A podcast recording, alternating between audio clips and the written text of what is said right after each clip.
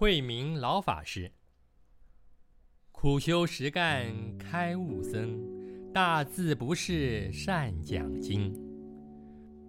过去大陆啊，有很多出家人根本没有读过书，出了家知道自己没有用，既不会看经念经，于是就修苦横、劈柴、挑水、煮饭、种菜等一切劳动的工作都做，白天做事。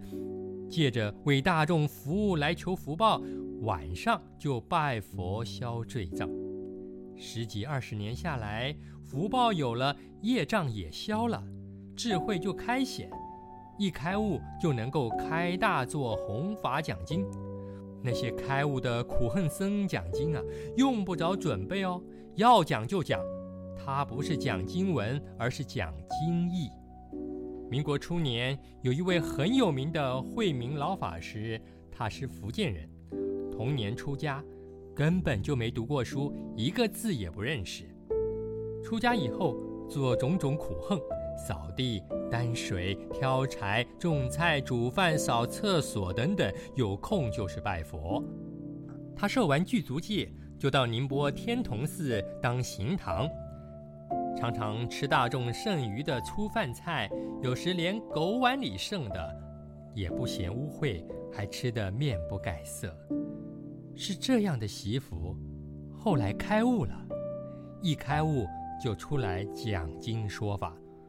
他讲经不是在文字上推敲，全凭着他的领悟去发挥，都是行家大法师来听。当了大法师。他还是做苦行，有时正在行堂洗碗，或是在田里种菜。寺中的师傅跑来说：“老法师啊，时间到了，该讲经了。”老法师围兜一解，锄头一放，穿袍搭衣，就坐上法座讲经。老法师后来在杭州灵隐寺做住持，不管出家在家的菩萨，对老法师都恭恭敬敬、欢喜亲近供养。出了家要用境界德横庄严自己，同时要修苦横与众生结缘，这就是老实修行。这是依照印光祖师的教导而行。印祖又是依着佛经而说，所以大家听了要信受奉行。